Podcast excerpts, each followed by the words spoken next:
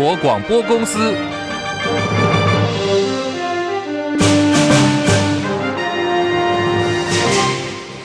大家好，欢迎收听中广新闻，我是黄丽凤。大选倒数不到九十天，民进党已婚男性政治人物绯闻连环爆。继高雄立委赵天麟承认偷情大陆籍女子之后，行政院副院长郑文灿也爆出啊，他跟一名长发的妙龄女子进出饭店的同一个房间。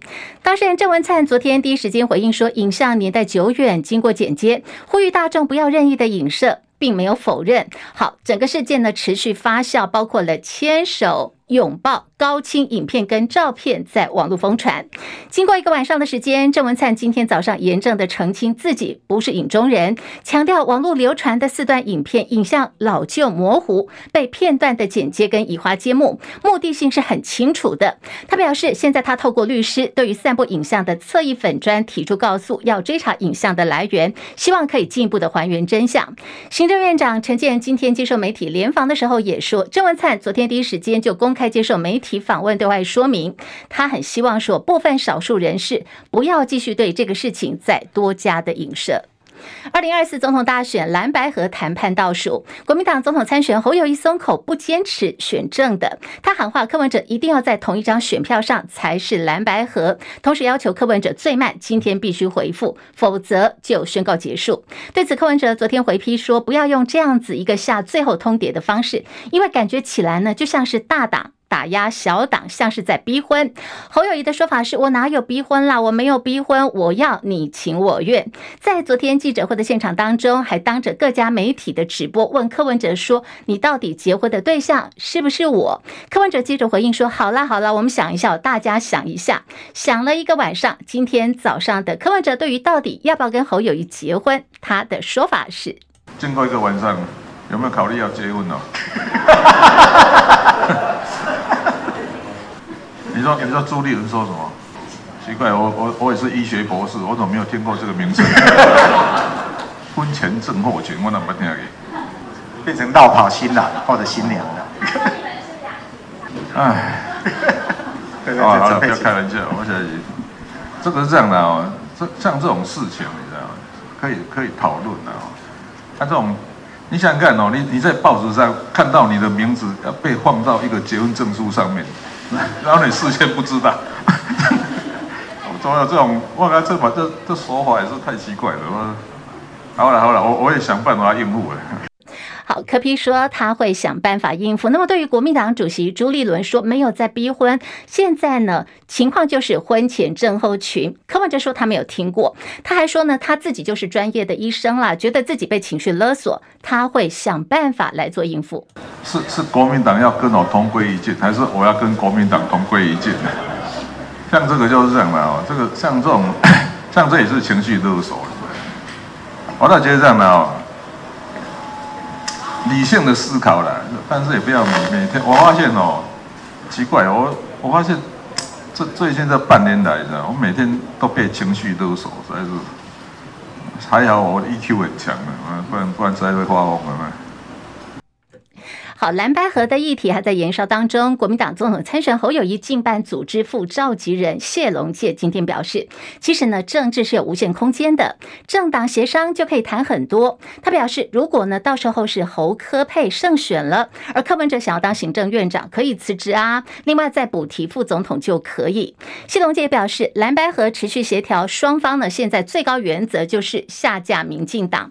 不过其实呢也可以不谈，谈也没有意义的话。他说：“兄弟登山，大家各自努力就好。”台北股市今天开高走高，盘中大涨了一百四十多点，光复五日线。有看到有是台积电、联发科、鸿海为今天台北股市的大盘撑盘。其中在台积电的部分早盘来到了五百五十一元，涨了六块，快有六块钱之多。另外，呃，在预定二零二五年上半年台积电将会进入量产，不再出现延迟。红海股价连跌两天之后，在今天也开始止跌回升。目前台北股市是来到了一万六千三百八十六点。上涨七十六点，目前涨幅百分之零点四七。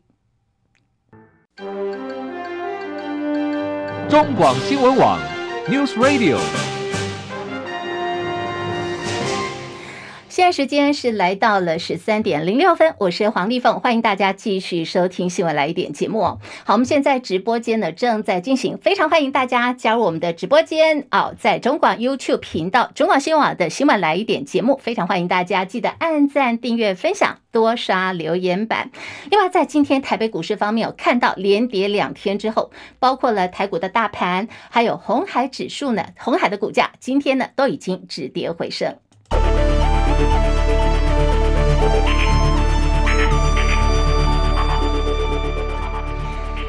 股市现在涨七十七点，来到一万六千三百八十七点，涨幅有百分之零点四八，成交量两千零一十七点零八亿元。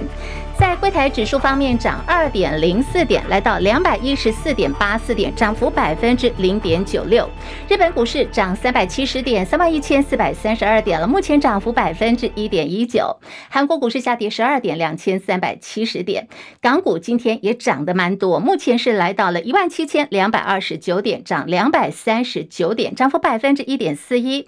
大陆股市，上海综合指数平盘附近震荡两千九百七十四点，深圳成指上涨。五十一点九千五百三十五点，印度股市上涨一百一十点，来到六万四千六百八十二点，涨幅百分之零点一七。好，在这个汇价方面，台北股市在台币的汇率呢，目前是三十二点三五七，午盘暂时收在一美元兑换哦，三十二点三五七。另外，在欧洲。在欧元兑换美元方面，一点零六零三美元兑换日元一百四十九点八四，一美元兑换七点三一一一人民币。黄金价格最新报价每盎司来到了一千九百七十二美元。美国晶片设计大厂辉达说，扩大禁止先进人工智慧 AI 晶片销售到中国大陆的最新美国出口限制，昨天呢已经开始生效了。监管单位提前了作业的时间表。路透社报道说，拜登政府十七号发布了新措施，他们的意图是在抵抗中国大陆、伊朗跟俄罗斯等国家获得辉达等企业所设计的先进 AI 晶片。这个新的限定呢，限制原本是在十七号要开始之后的三十天。才生效。不过，辉达在今天最新所提交的文件当中揭露了这个事情，也表示公司呢预期这个举动不会对收益带来短期的影响。不过，辉达并没有说明美国政府为什么会把这个时间表给提前了。美国众议院在没有议长的情况底下，已经瘫痪有三个礼拜的时间。第三位获得共和党所提名角逐议长宝座的党鞭艾默，因为没有办法获得足够议员的支持哦，他宣布退选了。好，这个整个局势呢，又加深了瘫痪的危机。而对于美国总统大选，根据席耶纳学院研究所发布的最新民调显示，寻求连任的美国总统拜登在纽约州的支持率大幅下降，目前拜登只领先。共和党前总统川普九个百分点，跟九月时候的这个民调表现相比，一口气大减有十二个百分点，也远不及在二零二零年赢得大选时候的三分之一。现在外界在看说，拜登现在民调下滑，可能跟他对于无政客问题处理不当有关。而川普昨天在新罕布什尔州完成了总统初选登记，川普说自己是政治原因被检察官攻击的受害者，他还自诩呢。自己是曼德拉。美国有线电视新闻网 cn 报道说，以巴冲突爆发之后，美国跟沙地阿拉伯紧急提前在二十四号开了资恐打击中心的会议。在会中，美国财政部宣布说，要联手海湾阿拉伯国家合作委员会来打击哈马斯秘密资金组合，预估这个价值会落在四亿到十亿美元之间。在中东的冲突底下，现在全球的金融市场表现紧张。不过，也关注到这一波地缘政治危机发生将近有三个礼拜了，全球资金却没有跟过去一样。大量涌入了各种传统的避险工具。财经网站的报道说，在传统资金的避险工具当中，这一波呢，中东冲突的情况底下，真正上涨的只有两样。好，你会好奇是哪两样，对不对？那么黄金有，另外还一个呢是瑞士法郎。过去被视为资金避风港的美债跟日元，在这次的表现当中，相对就比较失色了。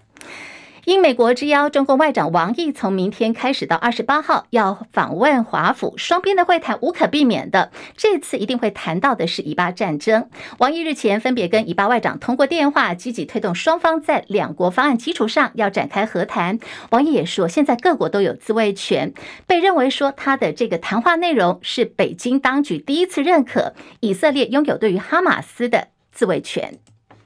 中共国防部长李尚福神隐将近有两个月。昨天，中国全国人大常委会开了会议，宣布免去李尚福的国防部长跟国务委员的职务。可是背后的原因以及会由谁来接任，目前都还不明朗。昨天，同时也免除了前外交部长秦刚的国务委员职务。提到了李尚福，他上一次露面时间是在八月份，关于他涉案被查中箭落马的传言甚嚣尘上。海军陆战六十六旅官兵疑似盗卖刺针飞弹的发射筒，还落进了黑帮的手里。现在呢，有多名的军事官被收押。国防部长邱国正今天表示，国军弟兄其实都很认真呐、可是不能够否定的是，现在国军的内部管理存有漏洞，造成一些误会啊，我也不会去推脱。哎呀，那哪一年份的没有？我不会。任何一样军品，我们都是把它当做我们内部管理的范畴。任何一个人。是我们军中的人，我们就要把它管好；这件物是我们军中的，我们就要把它掌握好。好，针对中共国防部长李尚福被免除职务，邱国正也说他没有办法评论。另外，是否会担忧国民党立委马文君删减了前舰的预算？邱国正也做了回应。我们国防部已经表达了，最近搞得纷纷扰扰，国防部只有一个期望：好事一桩，平和落幕。但是落幕与否，不是我能掌握的。但我们国防部一直在平和处理，平和处理，我现在我也归纳到一点呢，讲什么话，哇，这又在怎么样？我袒护谁？我就跟各位讲清楚，国军袒护全民。民进党立委赵天麟被爆出跟中国大陆籍的女子婚外情，那么因为这个赵天麟是中呃立法院外交国防委员会的招委，媒体就关切说他是不是会被渗透，而几乎有问必答的邱国正跳过了这一题哦，他说他不予评论。好，时间来到了十三点十三分，二零二四总统立委大选倒数不到百天了，蓝白河进入到最后的紧锣密鼓阶段，民进党。却接连爆出有两起的桃色风暴，一个呢是刚刚我们提到的立委赵天麟，另外一个是行政院副院长郑文灿的烂桃花，这个会对于绿营的选情造成什么样的影响呢？连线中广资深记者张伯仲进一步分析。伯仲上线了吗？上线了，立峰好，听众朋友大家好。好，这个民进党这波的桃色风暴被爆的哦，据呃来看，几乎都是这个未来的领袖啊，还有可能的派系领导人。表面上看起来或许跟派系角力有关，不过却实际最叫痛的，会不会就是要来拼总统大位的赖清德嘞？伯仲怎么观察？其实这件事情啊，这两天其实大家过程都听蛮多了，也非常惊悚啊。这个这过程可能还需要很多时间，慢慢来看它的后续的发展。呃，把整个事情的脉络厘清出来，而且，其实刚刚说提到这两件事情，包括郑文灿啊，以及这个赵天麟，可能两件事情还会不太相同啊，呃，他们的本质上各方面，我们们可以慢慢看啊。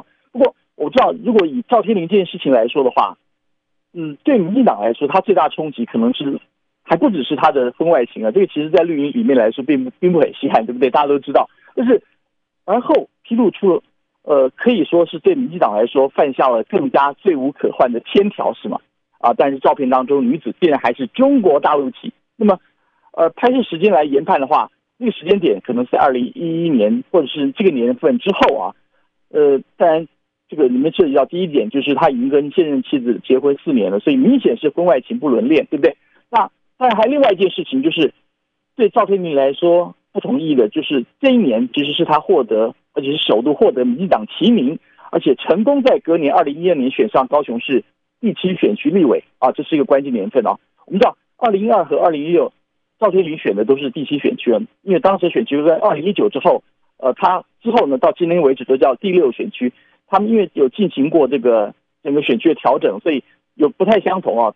前金啊，这个高雄的前金、林雅、新兴区啊。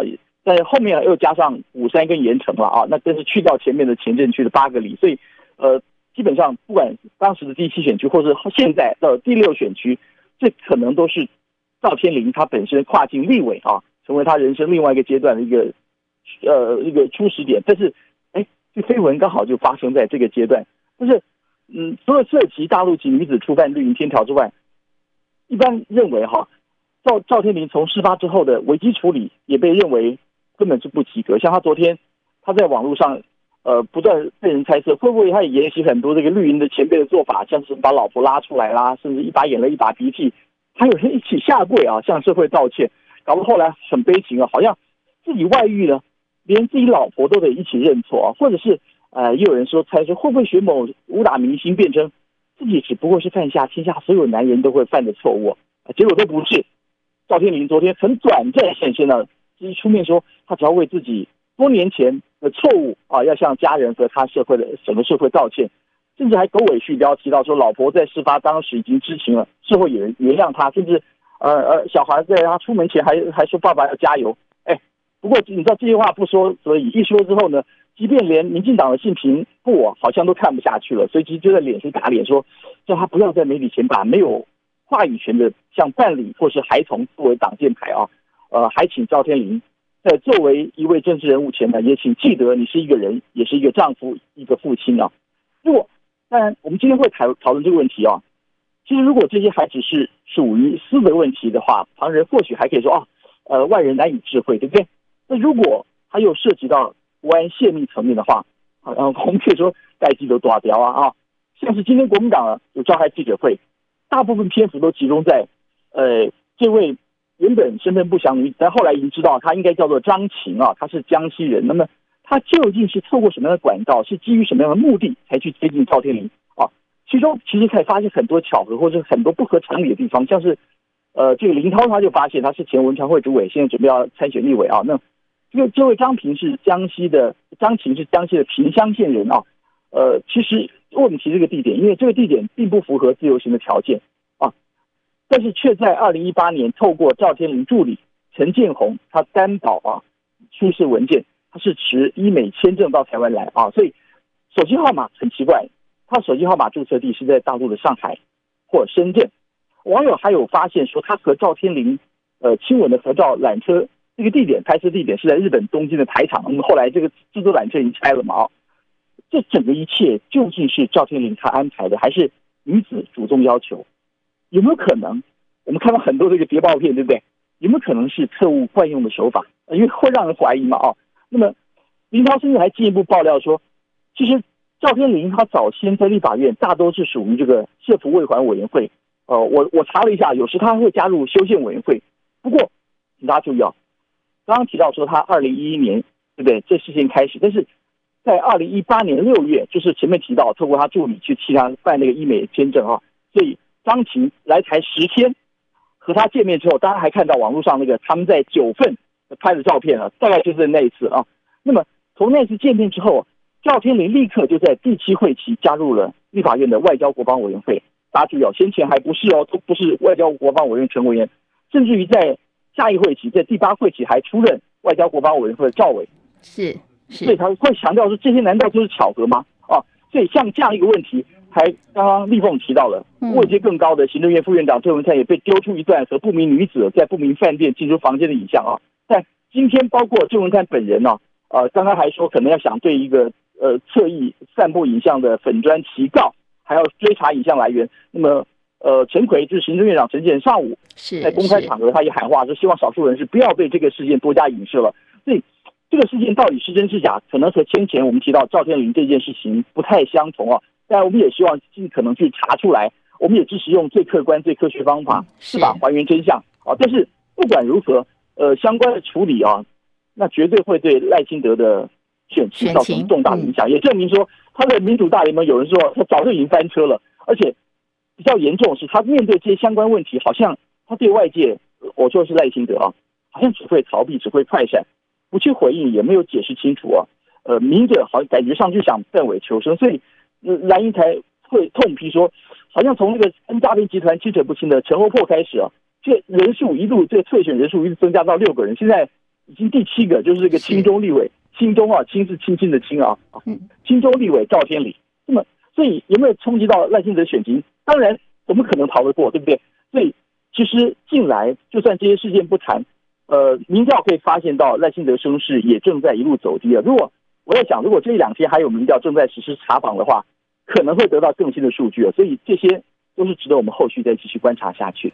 好，非常谢谢中广资深记者张伯仲的观察还有分析。那么刚刚有提到，就是这个大陆籍女子姓张嘛，现在她的身份还有她接近赵天麟的动机啊，背后是不是有一些啊水很深啦、阴谋等等哦？现在也是。哦，各方在调查的一个重点。不过现在网友动起来哦，你在网络上可以看到，键盘柯南已经把这个赵天麟的偷情地图哦，在这个网络上有一份哦这个图表。然后现在呃有许多网友喊说要揪团哦，把这些的景点走一遍。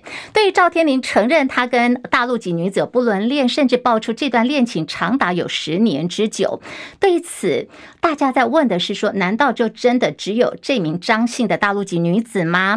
高雄的立委，国民党高雄立委第六选区的参选人陈美雅，昨天上政论节目爆料说，其实，在高雄地方上一直都有听到这样的传闻，不过真的不晓得是否只有这个女生，暗指还有未爆弹。那么赵天麟本人目前对此没有最新的回应。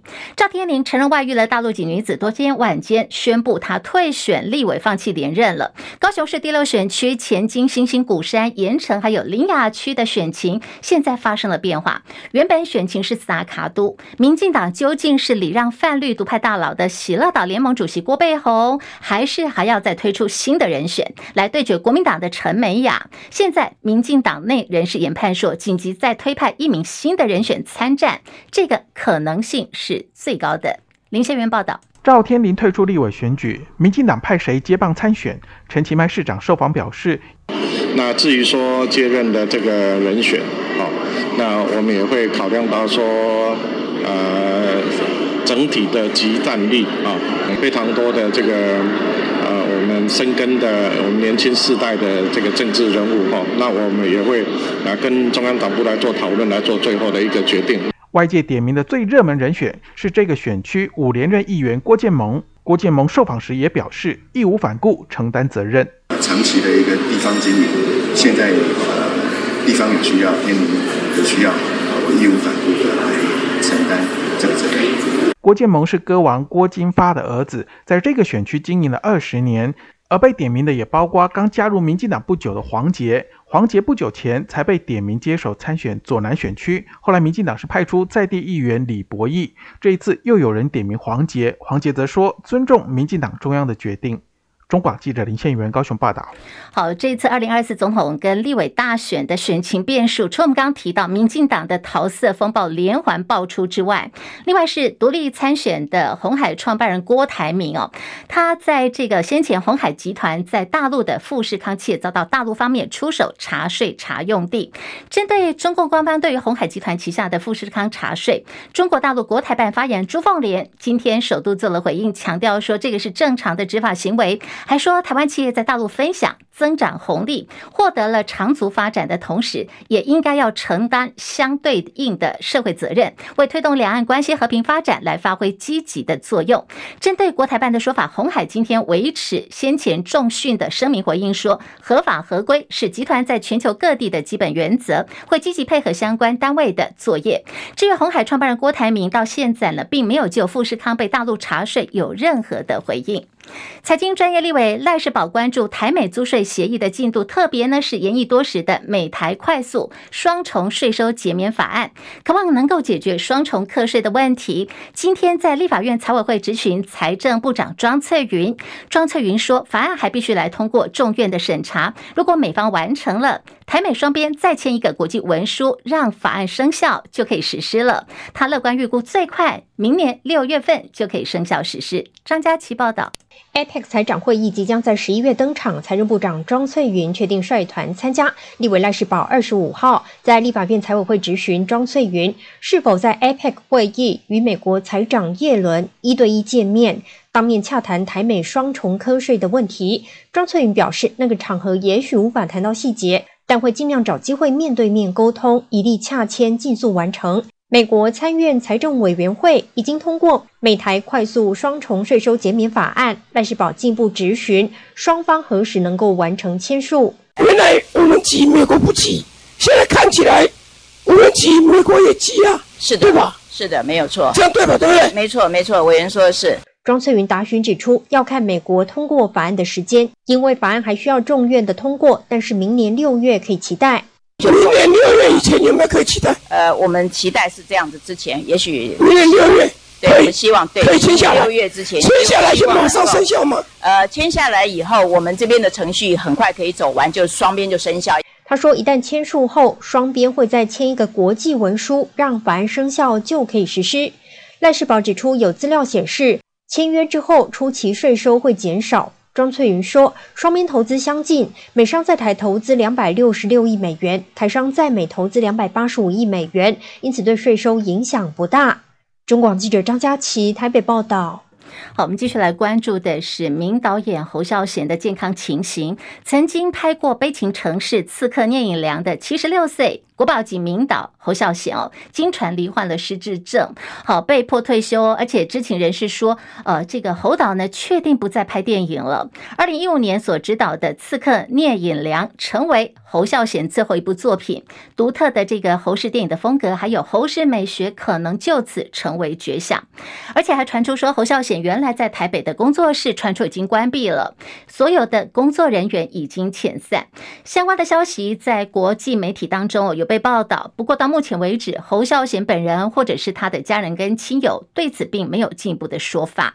好，另外来看的是说，福岛的核污水排放之后哦，第一批由渔民捕捞的秋刀鱼，大概总量有九百公吨，现在呢已经运抵了高雄小港渔港。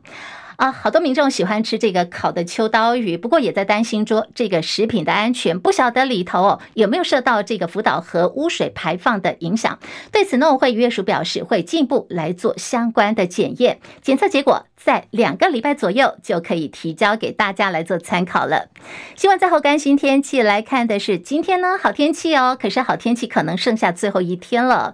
今天全台各地多云到晴，午后中南部山区可能会有局部性的短暂雨，大家外出。记得携带雨具备用。